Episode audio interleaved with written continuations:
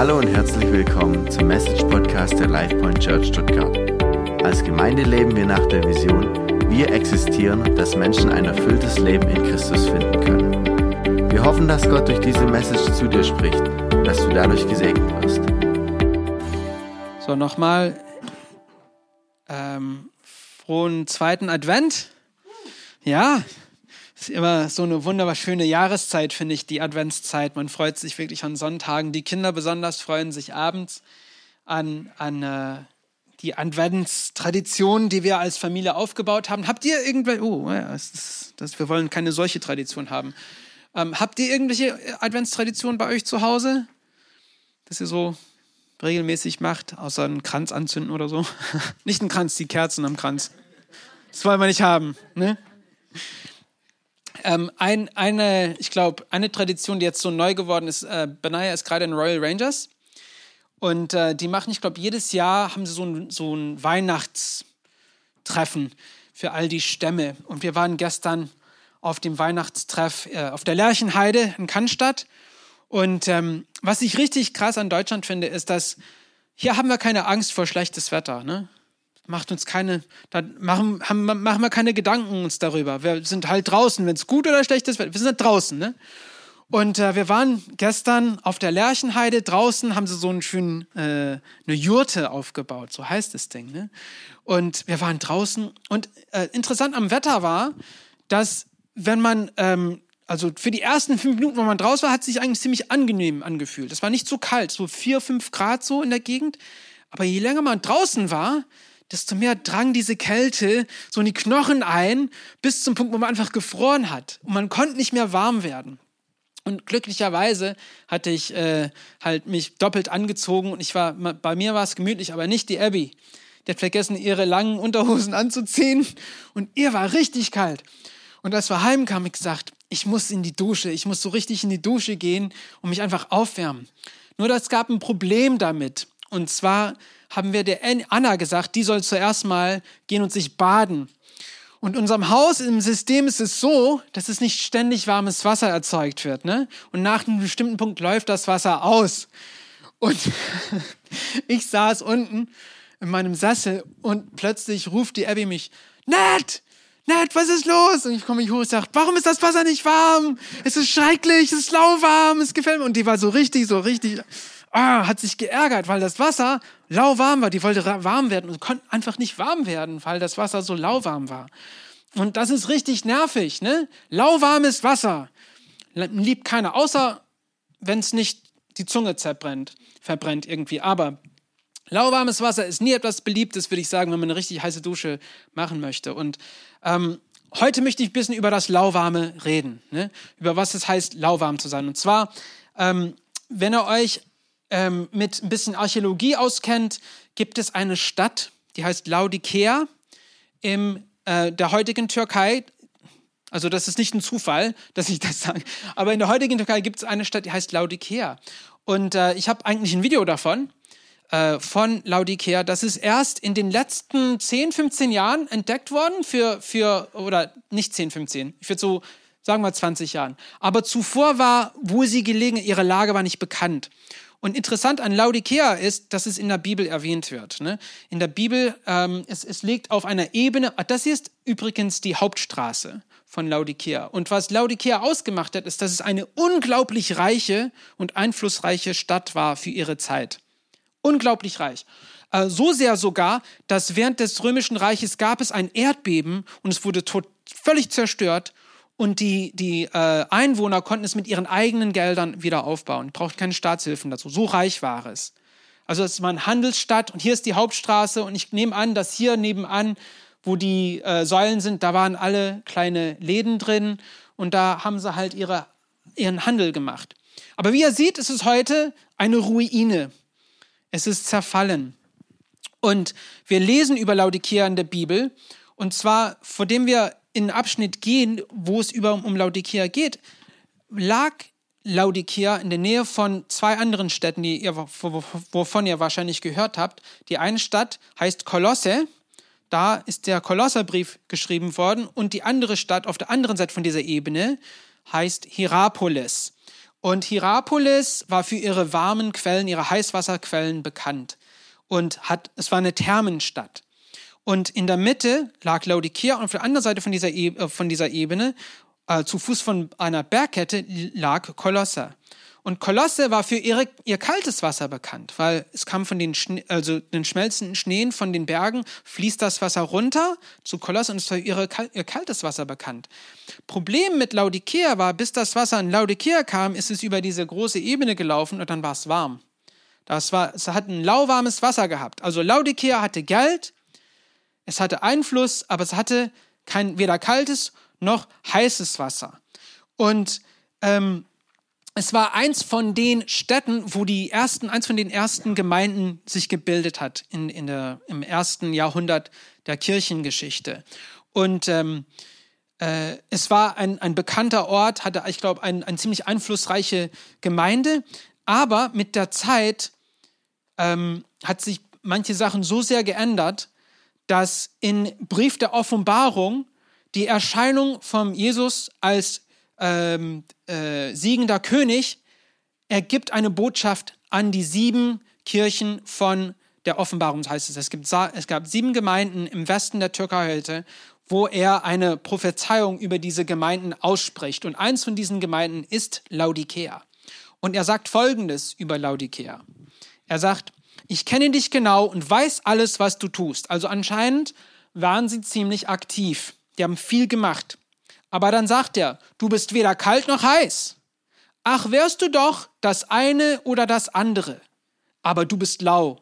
Und deshalb werde ich dich ausspucken. Du bildest dir ein, ich bin reich und habe alles, was ich brauche. Mir fehlt dann nichts. Da machst du dir selbst etwas vor. Du merkst gar nicht, wie jämmerlich du in Wirklichkeit dran bist. Am Arm, blind und nackt. Darum sollst du dich endlich um einen wahren Reichtum bemühen, um das reine Gold, das im Feuer geläutert wurde. Nur dieses Gold macht dich rein und nur von mir kannst du es bekommen. Interessanterweise, ja, das ist eigentlich keine gute Botschaft für diese Stadt, aber Jesus spricht ein paar Probleme an. Und man kann hier ein paar Parallele sehen zur westlichen Kirche, und was wir in Laodicea sehen, es war eine reiche Stadt, die Kirche hatte Einfluss, die Kirche war aktiv, aber anscheinend waren sie ihrem Glauben nicht leidenschaftlich. Nicht leidenschaftlich. Für sie würde ich sagen wahrscheinlich, Sonntag war irgendwie ein anderer Tag der Woche. Ja, dann gehen wir halt in die Kirche und unter der Woche lief alles wie, wie gewohnt. Ne? Aber die hatten keine Leidenschaft, keine Passion, um wirklich die Mission der Kirche zu erfüllen. Und sie hatten vergessen, und das, das kommt daher, ehrlich gesagt, wenn man vergisst, wo man hergekommen ist. Ja, wenn man vergisst, wo man hergekommen ist. Ähm, wie ihr wisst, bin ich in der Türkei groß geworden und ich hatte so ein Erlebnis, wo es war, es war für mich wirklich herausfordernd, weil als ich 15 war, sind wir in, nach Amerika gezogen und äh, ich musste mich an eine neue Kultur, an ein neues Umfeld anpassen und alles, was mir so vertraut war, war plötzlich weg. Aber ich habe mich dann wieder so reingefügt in dieses neue Umfeld und ähm, ich musste mich total drauf, drauf konzentrieren. Und nach einer Weile fing ich an, die Türkei zu vergessen. Nach einer Weile fing ich an, mein Türkisch zu vergessen. Aber es war noch in mir drin. Es war irgendwo da drin. Aber mit der Zeit hat es sich überschichtet mit anderen Sachen, anderen Erlebnissen, andere Sprachen, andere Traditionen. Bis zum Punkt, wo ich, mich, ich wieder meine Liebe für die Türkei entdeckt hatte. Aber dann, was interessant war, ich konnte nicht mehr reden. Ich hatte, ich hatte Wissen, aber ich konnte es nicht mehr einordnen. Warum ist das so? Und ich musste alles wieder neu lernen. Ich musste alles wieder ausbuddeln und ausgraben. Und es war so anstrengend. Und genauso ist es im Glauben manchmal für uns. Wir schichten unsere erste Liebe mit anderen Sachen über. Wir schichten es über und vergessen, warum wir überhaupt zum Glauben gekommen sind. Wir kamen zum Glauben. Ich würde wetten, jeder von uns kam zum Glauben, weil wir gemerkt haben, wir haben eine Not. Wir haben ein Loch, wir haben ein Bedürfnis in unserem Herzen. Und dieses Bedürfnis kann nur der Jesus füllen. Ne? Er kann es nur füllen. Und da sind wir zu ihm gekommen. Wir, wir gingen in die Knie, haben gebetet, Herr, wird mein Herr, ich gebe dir mein Leben, rette mich. und wir sind zum Glauben gekommen. Aber dann mit der Zeit, mit der Zeit hat, hat diese Leidenschaft, hat diese, ja, dieses Wunder ist mit anderen Sachen überschichtet worden. Und dann schwand die Liebe. Und dann wurden wir lau. Und dann wurden wir lauwarm, weil wir vergessen haben, dass wir bedürftig sind. Und das ist, was Jesus Laudikea sagt. Er sagt, du merkst gar nicht, wie jämmerlich du in Wirklichkeit dran bist. Arm, blind und nackt. Und wir sind eigentlich immer noch arm, blind und nackt. Aber wir sind von ähm, der Gnade, der Liebe und der Kraft Gottes begleitet worden. Deswegen sind wir nicht mehr arm, blind und nackt. Aber wenn wir das nicht bekennen, wenn wir das vergessen, dann werden wir wieder arm, blind und nackt. Und das ist, was mit Laudikea passiert ist. Und das fängt alles an damit, dass wir, nicht, dass wir uns daran erinnern, ich bin bedürftig, ich habe eine Not. Ich habe eine Not. Ich brauche, ich brauche Jesus. Ich brauche Gott. Ich brauche seine Kraft. Dann werden wir nicht mehr lau sein. Dann werden wir nicht ausgespuckt werden, wie gesagt.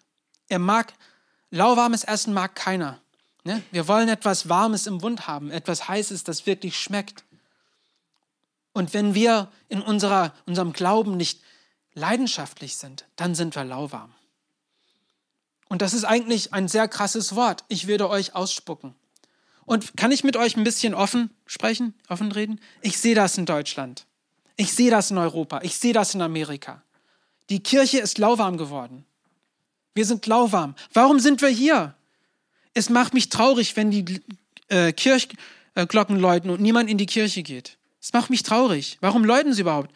Weil die Kirche nicht mehr ihre Liebe auslebt. Die Leidenschaft ist weg. Und wir stehen vor einer großen Gefahr, ausgespuckt zu werden. Es ist noch nicht zu spät, aber dieses Wort gilt noch heute. Das ist ein ewiges Wort. Es ist nicht, wie es mit Laudikea gegangen ist, kann es mit uns auch gehen als Land. Aber ich glaube wirklich, dass diejenigen, die hier das davon ähm, wirklich aufmerksam sind, die, die verstehen, was los ist, wir können noch was dagegen tun. Wir können unsere Leidenschaft aufbauen und wir können diese Leidenschaft weitergeben. Und ein kleiner Funke kann einen ganzen Wald in Brand stecken. Ne? Also wir, darf, wir dürfen nie kleinreden, dass eine Leidenschaft in einer Person nichts bewegen kann. Aber wir müssen erstmal zugeben, wir sind bedürftig. Und diese, diese Notzustand nicht als etwas Schlechtes betrachten. Und das ist ein Punkt, das ich hier sagen möchte. Not ist nicht etwas Schlechtes. Not muss nicht unbedingt, unbedingt etwas Schlechtes sein. Denn Paulus redet, sagt Folgendes, und wir kennen den Paulus, der hat vieles erlebt. Ne? Der hat vieles erlebt, das Gute und Schlechte erlebt. Und er, er redet davon im Philippa-Brief, im Kapitel 4 sagt er, ich sage das nicht, um euch auf meine Not aufmerksam zu machen. Schließlich habe ich gelernt, in jeder Lebenslage zurechtzukommen. Ob ich nun wenig oder viel habe, beides ist mir durchaus vertraut und ich kann mit beidem zufrieden sein. Ich kann satt sein und hungern. Ich kann den Mangel leiden und Überfluss haben. Alles kann ich durch Christus, der mir Kraft und Stärke gibt. Trotzdem, ähm, einfach dahin, das ist noch ein Vers, das nicht nötig ist. Aber alles kann ich durch Christus, der mir Kraft und Stärke gibt. Ich kann Mangel leiden und Überfluss haben. Und das ist wahres Reichtum. Es hängt nicht von Wohlstand ab. Wohlstand ist eine Täuschung. Wenn wir in Wohlstand sind, das, das läutet uns irgendwie in eine Ohnmacht ein. Und dann vergessen wir unsere Not. Und wenn wir unsere eigene Not vergessen, dann vergessen die Nöten von den Menschen, die neben uns sind. Und dann ist es uns egal. Dann konzentrieren wir uns nur darauf, was wir als nächstes auf dem Programm haben. Was möchte ich tun? Und dazu sind wir nicht berufen, Freunde. Wir sind nicht dazu berufen, einfach unser Leben auszu auszuleben. Wir sind dazu berufen, ein Leben in ganzer Fülle auszuleben. Dass wir ein Mittel der Gnade, Güte und Gutes anderen Menschen sind.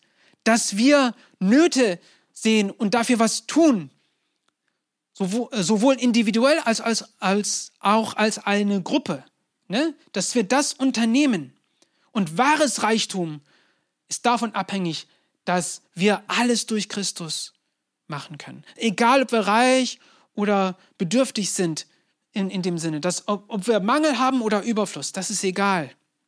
Ich finde es interessant, dass viele von den ärmeren Gesellschaften in der Welt die scheinen reicher zu sein als der Westen. Die haben eine größere Freude irgendwie. weil sie damit, die verstehen, was im Leben eigentlich wichtig ist. Gemeinschaft, Glaube, die Momente zu leben, erleben und für etwas Größeres zu leben. Die Kirchen in diesen Ländern, die, die Gemeinden, die, sind lebendig, die haben ein Feuer. Ne? Und irgendwie müssen wir da zurückkehren. Aber da, um das zu tun, müssen wir unsere Not bekennen, zu sagen, wir sind bedürftig. Und Deutschland ist heute bedürftig. Es gibt ein Riesenloch. Und das heißt, die Kirchen sind leer, die Gemeinden sind leer. Das ist ein Riesenloch. Und ich habe vor ein paar Predigen auch mal gesagt, wo die Kirche zurückgedrängt wird, entsteht eine Leere.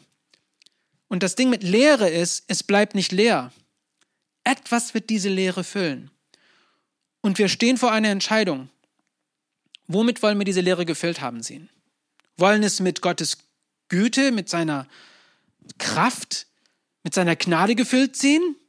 Oder soll es eine andere Kraft füllen, die nichts damit zu tun hat, die erpresst, die über Leute mit einer gnadenlosen Macht regiert, die Leute beurteilt und aus, äh, ausgrenzt. Ist das eigentlich eine Realität, die wir haben möchten? Das ist die Frage, die wir, jeder von uns, uns stellen sollen. Und wenn die Antwort Nein ist, das möchten wir nicht, dann müssen wir was tun. Dann müssen wir erstmal sagen, die Not ist da. Und die Not nicht als schlecht zu betrachten, sondern zu verstehen, dass Not Riesenpotenzial hat. Wenn ich sage, ich habe eine Not, ich bin bedürftig, hat das ein Riesenpotenzial, was in uns auszulösen. Denn wie der Paulus hier gesagt hat, was sagt er? Alles kann ich durch Christus, der mir Kraft und Stärke gibt. Er hat verstanden, dass alles vom Herrn kommt. Er hat verstanden, dass wahres Reichtum die Fähigkeit ist, in jeder Lage mit Dankbarkeit zurechtkommen zu können und über die Lage hinaus zu wachsen. Das ist wahres Reichtum. Und das fängt damit an, dass wir Gott wirklich mit alles vertrauen. Ne? Ich glaube, es ist wirklich wundersam, wunderbar, dass wir also gute Arbeitsstellen hier in Deutschland haben. Und man kann meinen, ja, ich habe mich da erworben, ich bin dahin, ich habe ich hab die Unterlagen vorgelegt, ich bin ähm, in die Bewerbungsprozess reingegangen und ich habe die Stelle bekommen. Ich habe die Stelle bekommen. So kann es aussehen. Aber ehrlich gesagt, wenn man zugibt, alles, was wir im Leben haben, kommt vom Herrn. Ne? Er hat die Tür geöffnet. Er hat dich mit diesem Menschen zusammengebracht. Du hast die Worte von ihm bekommen zu sagen und dieser Mensch hat gemusst dann gesagt, ja, die, diese Person war einstellen. Eigentlich wird Gott wird alles durch Gott geleitet. Und das muss man zugeben. Aber diesen Mindset muss man prägen. Diesen Mindset muss man in sich aufbauen. Und wenn man das aufbaut und man richtig Gott mit allem vertraut, zu sagen, ich weiß nicht, wie heute es ablaufen wird. Ich weiß nicht, ob ich heute aus dem Haus schreiten werde und irgendwie von einem Bus angefahren werde oder mich, mir etwas auf den Kopf fällt oder wer weiß was. Wir, das können wir nicht voraussehen. Und ähm, so zu leben, dass wir einfach annehmen, dass alles so laufen wird wie normal, das ist Ohnmacht eigentlich. Das ist Ohnmacht in einer gewissen Hinsicht, weil man, man ist nicht dafür vorbereitet, wenn etwas schiefgehen sollte oder wenn etwas Unerwartetes passiert. Aber wenn wir Gott vertrauen und sagen, Gott, nicht mein Wille, sondern dein Wille geschehe und mit ihm regelmäßig wirklich sagen, ich brauche dich, sogar heute, in allem, allem, was ich habe, sogar in all, all, all diese Fülle, die ich erlebe, brauche ich dich dann leben wir im Vertrauen. Und dann zeigt uns Gott Gelegenheiten, die wir nicht zuvor gesehen haben. Die Augen sind geöffnet. Und wenn wir diese Gelegenheiten sehen, passiert was Wundersames. Wir sehen eine Not. Wir sehen ein Problem. Ein riesiges Problem. Zum Beispiel ein Problem ist, wie bekommen wir die Menschen wieder in die Gemeinde? Wie, wie, wie können die Menschen wieder vom Evangelium hören? Sollen wir auf die Straße gehen? Soll ich Street Evangelism machen? Soll ich Kärtchen austeilen? Keine Ahnung. Was soll ich da tun? Was kann ich tun, um meine Mitarbeiter mit einem, also einfach diese Fragen zu stellen? Es gibt eine Not. Was kann dafür getan werden? Und einfach erstmal zu beten und zu sagen, Gott, gib mir Weisheit. Und dann nicht nur einfach sagen, ich bete, sondern ihn im Vertrauen den Schritt zu nehmen. Denn es steht im Epheserbrief nochmal von Paulus geschrieben, sagt er, Gott aber kann viel mehr tun, als wir jemals von ihm erbitten oder uns auch nur vorstellen, vorstellen können. So groß ist seine Kraft, die in uns wirkt. Deshalb wollen wir ihn mit der ganzen Gemeinde durch Jesus Christus ewig und für alle Zeiten loben und preisen. Amen. Vielleicht, also es gibt manche Ideen, manche Wünsche, die wir haben, die, die unrealistisch vorkommen können. Ne? Einfach, das ist wirklich, also, das wäre nie möglich, können wir uns selber also einreden. Aber ehrlich gesagt, wenn wir einen Gedanken haben, wenn wir eine Not gesehen haben, wenn wir was gemerkt haben, da braucht jemand etwas und ich möchte das angehen und was wir es mit dem äh, Vertrauen des Herrn tun, was steht hier? Gott aber kann viel mehr tun, als wir uns vorstellen. Aber wir müssen diesen Schritt wagen. Ich habe immer gesagt, ähm, das ist so ein Wort, das mir in, in, in, ähm, in Sinn gekommen ist, als wir in der Türkei waren. Und zwar, wenn man sich wagt, in den christlichen Dienst zu gehen und Sachen zu tun, die einem nicht so richtig bequem sind, aber für den Namen Jesu, wenn man eine Not sieht und sagt, das ist, ich sehe diese Not, wie kann ich das angehen? Und es, es, es kommt einem einfach richtig krass und verrückt vor, aber man sagt, das werde ich mal versuchen, bekommt man einen Vorderreihensitz zu Wunder bekommt man einen Vorderreihensitz zu Wunder. Denn man platziert sich in einer Weise, wo man wirklich auf den Herrn ausgewiesen ist. Wo wir nicht mehr auf unsere Sicherheitsmechanismen uns vertrauen, sondern wir sagen, ich bin wirklich entbloßt. Ich ich, ich stehe bloß da und der Herr muss das Ding tragen. Und ich sage das nicht, dass wir einfach ins Risiko eingehen, einfach ohne zu denken, aber man muss wirklich vom Herrn hören, wenn er sagt, hey, geh in diese Richtung lad mal diese Person ein und sag, ah nee, also das, das wird richtig awkward werden, ich will das nicht fragen. Man weiß das nicht. Wagen wir diesen Schritt. Wagen wir diesen Schritt. Und man bekommt einen Vorderreihensitz zu Wunder. Es könnte sein, dass das Wunder nicht in dem Moment passiert, sondern später, dass ein kleines Gespräch jemanden mit reinzieht und dann diese Person ihr Leben wird verändert. Durch dieses kleine Gespräch, durch einen kleinen Austausch, das nicht mehr 30 Sekunden lang ist. Ne? Alles ist möglich. Aber man muss diesen Schritt wagen. Man muss die Not sehen und sagen, was kann ich dafür tun? Und der, das ist die gefähr, also eins von den gefährlichsten Gebeten, die, die du je beten kannst. Weil Jesus, Gott, wird dir eine Antwort geben. Und es wird nicht immer die Antwort sein, die man hören möchte. Er wird nie sagen, ja, da brauchst du nichts tun. Das wird er nie sagen. Er wird sagen, hey, hier ist, was du tun kannst. Er kennt dich und mich. Er kennt uns durch und durch. Und er weiß genau, was wir tun können. Er weiß genau, was unsere Fähigkeiten sind. Und ähm, er will durch dich und mich Wunder erzeugen. Er will, dass wir ein, ein Mittel der Wunder sind. Aber wir müssen uns so platzieren, dass wir das tun können. Und wir müssen die Not in uns selber bekennen, zu sagen, ich habe eine Not, Gott nur kann diese Not erfüllen und es gibt Nöte um uns drum, die er durch uns auch in seiner Kraft füllen möchte. Not beinhaltet Vision. Not ist etwas, das etwas voranbringen. Ich glaube, es gibt keine Region in Deutschland, die das am besser versteht als das Schwabenländle. Ne? Ich bin wirklich beeindruckt, wie viele große Konzerne aus dieser Gegend kommt. Also Mercedes, Bosch, ne, Porsche, gegenüber von uns ist Stiel. Ähm, ich finde das einfach krass. Und wenn ich mal also ein bisschen nachhake, wo kamen diese Sachen her? Sie kamen, alle kamen aus Not. Ne? Porsche, die brauchten ein Volksauto. Der Porsche, Ferdinand Porsche aus Österreich kam, hat hat ein Auto entworfen, bumm, jetzt haben wir einen Klassiker. Ne? Und dann äh, Stiel, ich glaube, die wollten eine Motor Motorsäge bauen. Der, der, der, Andreas Stiel wollte halt für sich selber eine Motorsäge. Das hat er gebaut. Und es hat so gut funktioniert, dass andere es haben wollten. Und da kam es her. Es kam aus Not. Not ist Innovation. Not ist Vision. Not ist nicht etwas Schlechtes. Not kann uns zu etwas Gutem bewegen. Aber wir müssen diese Not erkennen und was wir dafür tun möchten.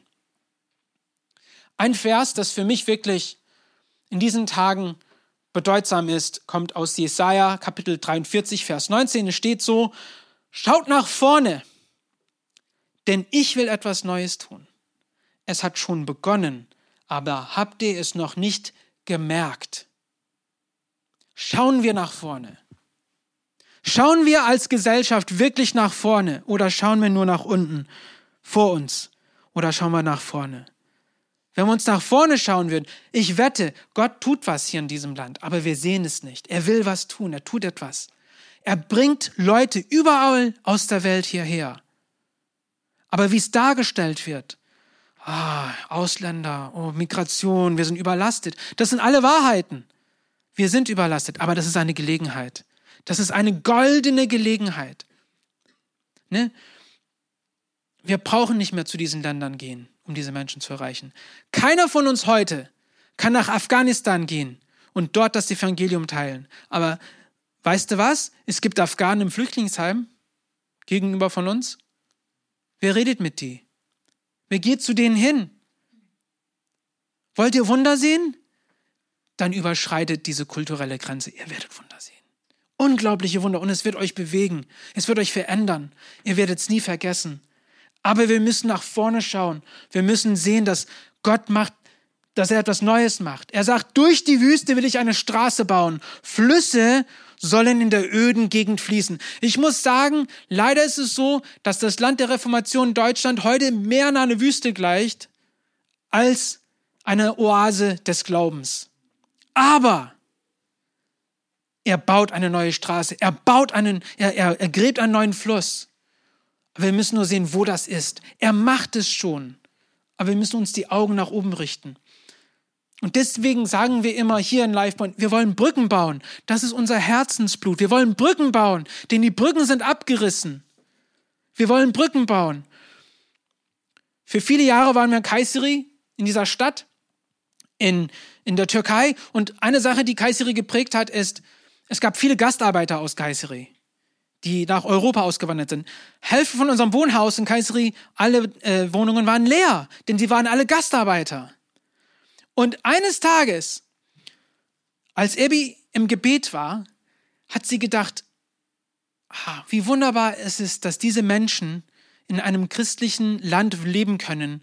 Und ich bete, dass, dass jemand zu denen kommt und ihnen über das Evangelium erzählt. Damit, wenn sie zurück in ihr Land kommen, sie auch ihren Nachbarn hier das Evangelium erzählen können.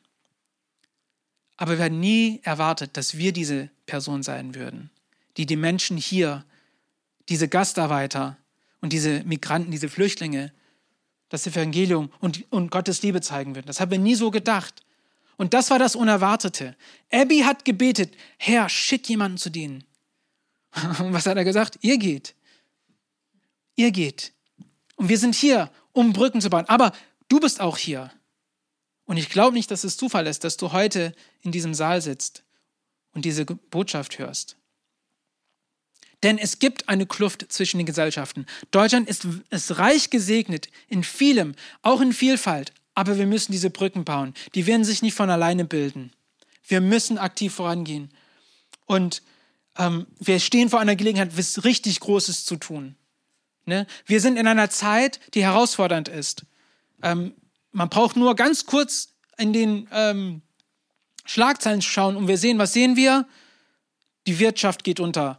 Wir haben Migrationskrise. Es gibt Kriege überall, Klimakrise. Also wenn man das sieht, die meisten Menschen sogar in unserer Gesellschaft sind verzweifelt. Die haben Angst. Die brauchen Hoffnung. Und du hast die Hoffnung. Du hast sie in dich drin.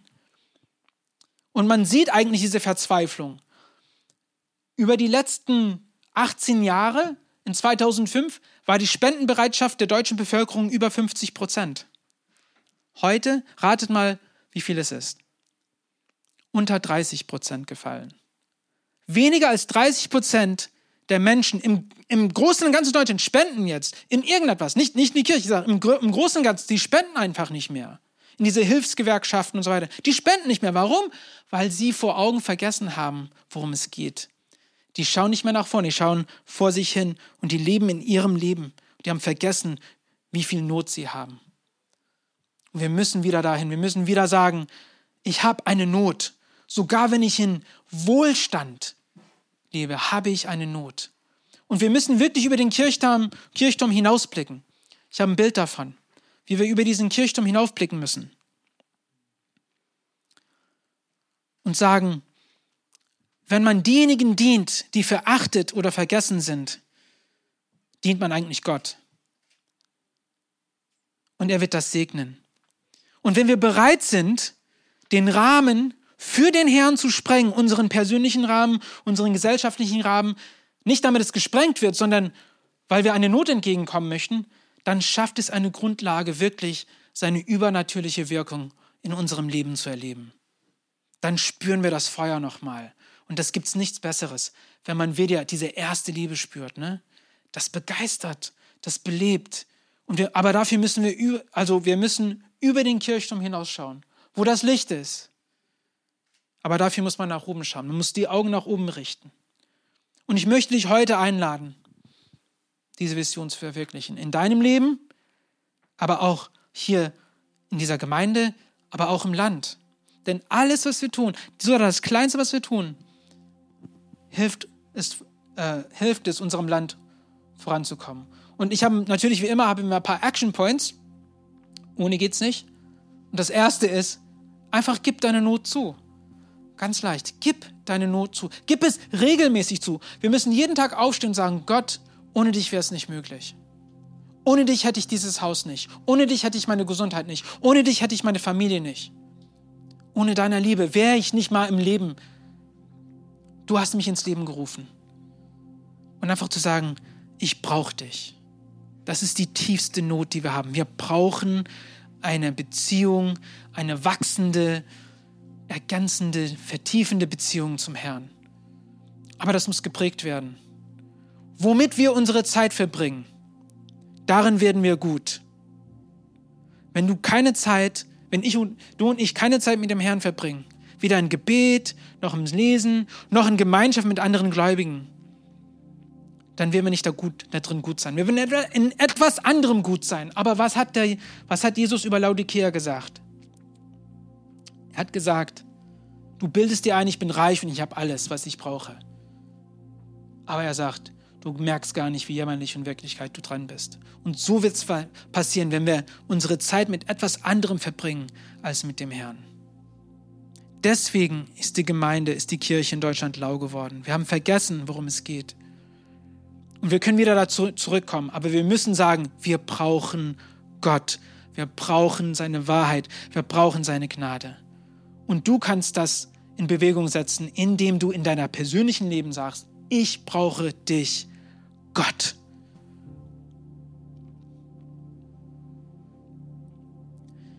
Jesus hatte eine große Folgerschaft. Hunderte von Leuten sind ihm gefolgt, wahrscheinlich Tausende. Und dann fing er an, die Wahrheit zu lehren. Und am Ende hat er nur noch zwölf Männer gehabt. Alle hatten ihn verlassen. Gott in Person. Die Welt hat ihn abgelehnt. Und da sagt er, sagt er zu ihnen, verzweifelt, wollte er mich auch nun verlassen. Was sagt Petrus? Wo sollen wir denn hin? Wir kennen niemanden anders. Du hast das Wort des Lebens. Und diese zwölf Männer hatte, haben die Welt verändert. Du kannst die Welt verändern. Das ist die Wahrheit. Aber du musst deine Not zugeben. Und dann zweitens, das zweite, was, was getan werden muss, ist, wir müssen unsere Kraft der Gemeinde schenken. Die Kirche ist dazu geschaffen worden, dass wir die Kraft, die uns haben, dass der Gerd in uns gelegt hat, in diese Kanäle reinleiten, damit es konzentriert wird, damit es wirklich einen Impact macht. Deswegen gibt es die Kirche. Ist ein Kanal des Kraft Gottes. Und er sagt uns, er erinnert uns dran, im Galaterbrief lesen wir, jeder soll dem anderen helfen, seine Last zu tragen.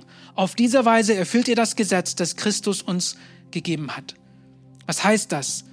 Einander zu helfen, die Last zu tragen. Das heißt, dass wir gegenseitig uns Zeit schenken, dass wir unseren Wissen schenken, dass wir unsere Ressourcen schenken. Und ein Weg, wie du das ganz praktisch machen kannst, ist, wir werden am 24.12. hier im Gottesdienst am, äh, für Menschen, die nichts vom Herrn wissen, veranstalten. Besonders dafür. Wir wollen die, die Weihnachtsgeschichte wieder mal erzählen. Bringt jemanden mit. Jemand, der nichts vom Christentum weiß. Ungläubigen. Und das, das ist eine Herausforderung, das weiß ich. Auf so eine Person zuzugehen, hey, willst du mal mitkommen? Ja, wir werden wahrscheinlich abgelehnt werden. Aber ich sage euch, wenn wir diesen Schritt wagen, dann erstens werden wir die Freude des Herrn spüren, denn das ist sein Herz. Er sehnt sich nach den verlorenen Schafen. Er liebt die Schafe, die bei ihm sind, aber er sehnt sich nach mehr. Er will die verlorenen Schafe finden. Und wir müssen uns dazu trauen. Jeder von diesen kleinen Aktionen, da sehen wir einen Samen. Und die Ernte wird kommen. Vielleicht nicht heute, vielleicht nicht morgen, vielleicht nicht nächste Woche, aber die Ernte wird kommen. Lasst euch nicht einringen, dass die Lage aussichtslos ist. Sie ist nicht aussichtslos. ein Samen, was interessant am Samen ist, es sieht so klein und machtlos aus. Aber wenn man es in den Boden steckt, es wässert, was kommt raus? Getreide. Es ändert sich. Es sieht gar nicht wie dieser Samen aus. Und es, es gibt Leben. Es gibt Frucht. Und jeder von uns hat so ein Potenzial. Aber wir müssen erstmal sagen, ich habe eine Not, ich brauche Gott. Und wenn wir das sagen, dann lassen wir uns in seinen Erdboden eingepflanzt werden und dann erlöst er das Leben in uns drin und alles ist möglich. Und ich bin wirklich zuversichtlich für das kommende Jahr. Ich glaube wirklich, dass Gott viel Großes mit dich und mich und mit dieser Gemeinde vorhat. Ich kann nicht voraussagen, wie das aussehen wird. Aber ich weiß, dass was Tolles kommt. Aber wir müssen erstmal sagen, ich brauche Gott. Beten wir gemeinsam. Lieber Jesus, ich danke dir, dass du ein Gott bist, der eine Not sieht und was dafür tut. Ja, du nimmst keinen Schritt zurück und sagst, ist egal, ich lasse die Leute ihren Schicksal über, sondern du kommst rein und du willst was Gutes tun, willst uns retten. Und ich bitte für jeden von uns, der heute diese, diese Botschaft gehört hat, dass wir wirklich dieses Wort ernst nehmen und sagen, ich brauche dich dass wir nicht lau werden wie Laodikea, das einst so richtig beschenkt und reich war und jetzt nur eine Ruine ist. Erwecke uns neu, bau unser Glauben wieder neu auf. Und steh du im Mittelpunkt, Jesus. Steh du im Mittelpunkt, besonders in dieser Jahreszeit, dass wenn wir Advent feiern, wo, was feiern wir? Wir feiern dein, dein, deine Geburt, wir feiern deine Erscheinung. Und deine Erscheinung ist wunderbar, deine Erscheinung ist wundersam, deine Erscheinung bringt ewige Hoffnung in jeder Lage. Und ich bete, dass jeder von uns, ja, dass das einfach aus, aus uns rausstrahlen wird heute. Dass wenn wir hier rausgehen, wenn Menschen unser Gesicht sehen, unser Angesicht sehen, die deine Hoffnung sehen werden, auf unserem Gesicht widerspiegelt, die deine Hoffnung sehen in dem, was wir sagen, in dem, was wir tun, in wie wir uns bewegen, wie wir uns tragen, Herr Jesus ist mein Gebet. Und ich bete, Jesus, dass du, du, du durch uns die verlorenen Schafe herbringst, dass wir es wagen werden, die kulturelle Schwelle zu überschreiten, zu den Flüchtlingsheimen zu gehen, zu Menschen, mit Menschen zu reden, die ja nicht wie wir sind, die anders denken, aber die dich brauchen. Keine Angst davor zu haben, uns ins Gespräch zu kommen und zu der Wahrheit zu stehen, dass es nur einen Retter gibt und das bist du. Gib uns diese Kraft, diese Liebe richtig auszudrücken. In einer Weise, die wahr ist, die authentisch ist, die nicht vorgemacht ist, die nicht legalistisch ist, Herr Jesus, sondern die wirklich in die Tiefe geht. Denn ich weiß, Menschen erkennen die Wahrheit. Wir haben dieses Auge, das du uns geschenkt hast, die Wahrheit sofort zu erkennen. Öffne uns diesen Augen, Herr Jesus, und öffne die Augen von den Menschen um uns drum. Und beleb dein Land neu. Belebe Deutschland neu. Die Welt ist hier. Wir brauchen es nur entgegengehen. Und wir können so viel bewegen durch dich. Wirke uns, Herr Jesus. Und ich bete für diese Woche. Ich bete für diejenigen, die jetzt gerade krank zu Hause sind. Ja, bringe sie wieder auf den Beinen. Berühre sie. Heil sie. Diejenigen, die zu Hause liegen und betrübt sind und sich deprimiert fühlen, triff sie in diesem Moment. Rede mit sie und sag, ich bin bei euch. Und ich bete, dass sie ja, diese Hoffnung spüren werden in ihrem Herzen, dass es morgen weitergehen wird, dass die Lage nicht aussichtslos ist, dass du uns beistehst. Ohne dich geht's nicht, Jesus. Wir brauchen dich. Danke, dass du dazu bereit bist, mit uns was zu tun. Und dass du unsere Not auch entgegenkommst. Wir lieben dich und wir beten all dies in deinem heiligen Namen. Amen. Wow, was für eine Message. Wir hoffen, dass dieses Wort zu dir gesprochen hat und dich durch den Tag und die kommende Woche begleiten wird. Wenn du mit uns in Kontakt treten möchtest, kannst du gerne auf unsere Website und Social Media vorbeischauen. Bis zum nächsten Mal, sei gesegnet.